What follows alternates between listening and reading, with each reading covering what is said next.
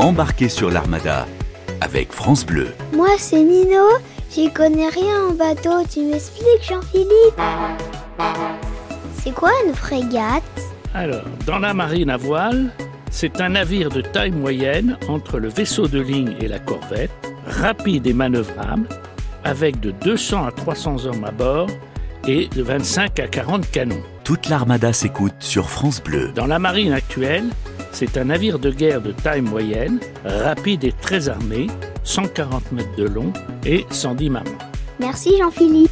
À bientôt sur France Bleu. J'ai encore plein de choses à te demander. France Bleu, radio officielle de l'Armada.